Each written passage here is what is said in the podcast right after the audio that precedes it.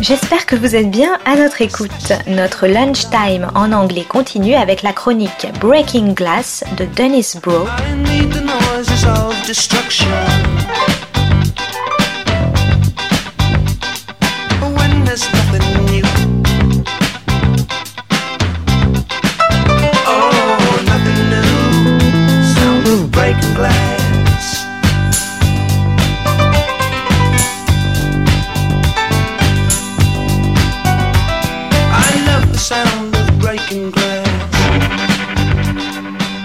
This is Broe on the Global Television Beat Breaking Glass. Today's episode Space Force.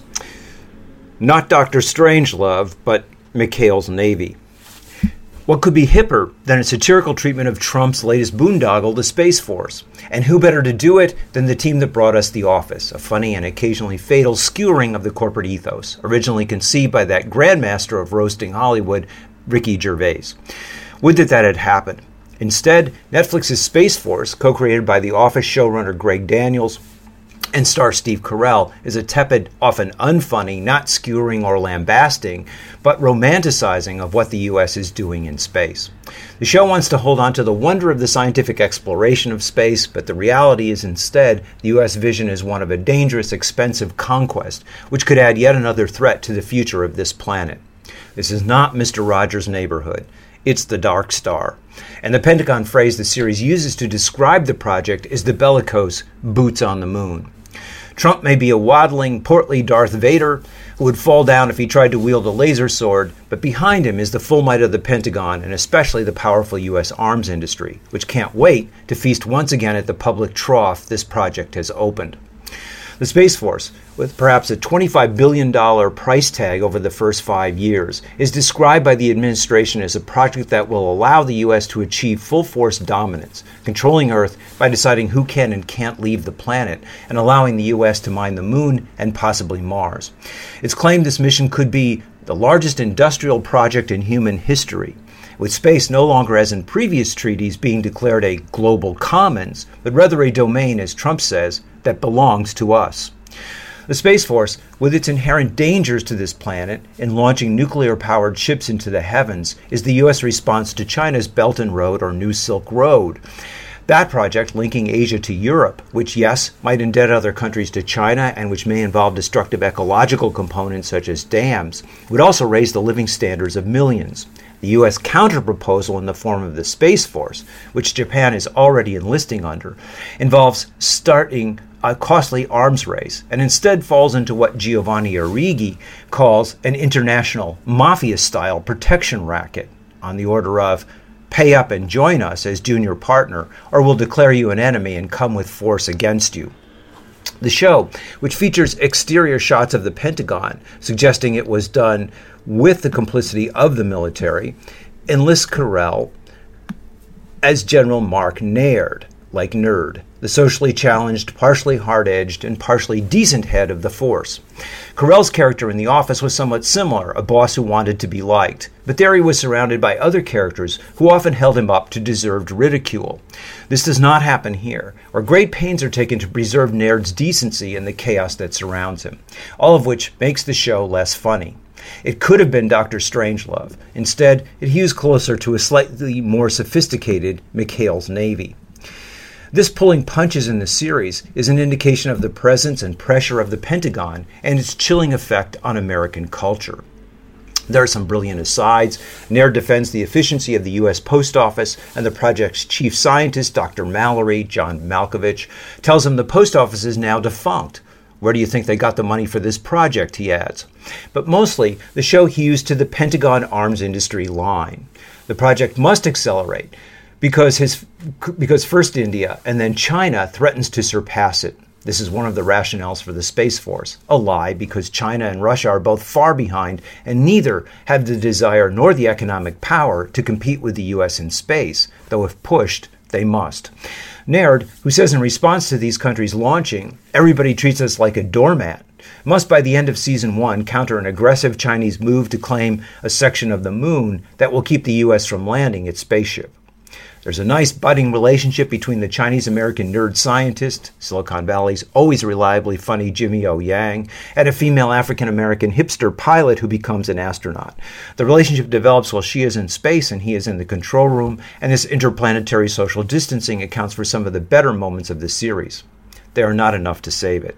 The show, unfortunately, fits too much like a glove into what the what is the latest component of what President and General Eisenhower warned was a grave threat to American democracy the military industrial entertainment complex. Last Resort, and the Problems of Resistance. Near the end of the first season of Space Force, General Naird disobeys a direct order and refuses to bomb the Chinese mission on the moon. This unlikely event was the basis for a golden oldie, a show which in 2012 defied the Pentagon, as its nuclear subcommander, the very good Andre Braugher, did the same, refusing a direct order of the president to nuke Pakistan.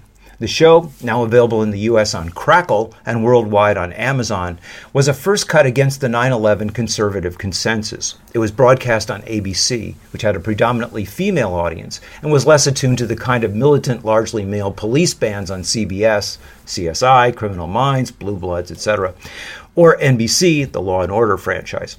ABC had tried five years earlier to buck the consensus with Traveler, a show about grad students falsely accused as terrorists, a kind of fugitive with these Richard Kimbles fleeing Homeland Security. That show was almost immediately pulled, barely lasting eight episodes. With Last Resort, the network was back again, this time with the showrunner Shawn Ryan of The Shield, a Breaking Bad cop show which, though it centered on the police, did illuminate and illustrate the innate nature and corruption of the force. On this go round, though, the lead character is a person of integrity who opposes a corrupt system embodied by the President of the U.S., a kind of George Bush, anti Muslim, with a trigger finger duplicating Bush's Iraq invasion. Some crew members oppose the commander's decision and threaten mutiny, while the U.S. sends B 1 bombers against them, with the ship now holed up on an island in the Pacific.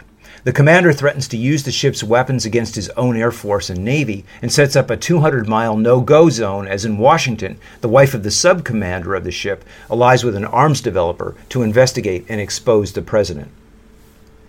The show tanked and was canceled after 13 episodes, with the network allowing the showrunners to wind up the series in a finale. It was claimed the problem was that a military drama, even one with a mixed male and female cast, did not appeal to an ABC Thursday otherwise female centered lineup built around Grey's Anatomy and its Dr. Dreamy.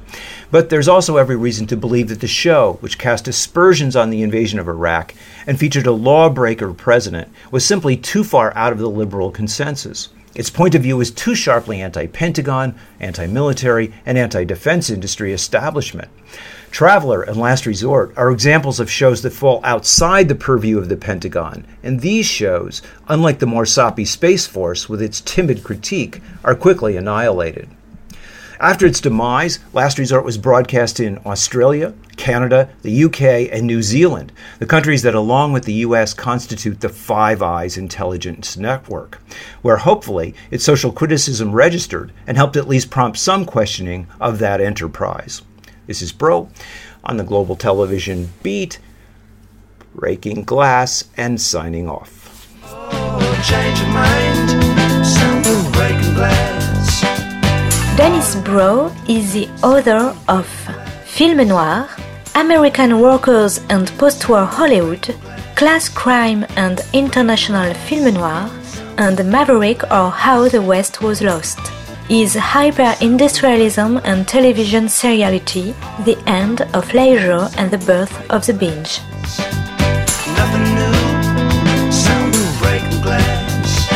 C'était Breaking Glass de Dennis Broe sur Art District. Très bonne suite de nos programmes, jazzistiques et artistiques, à notre écoute.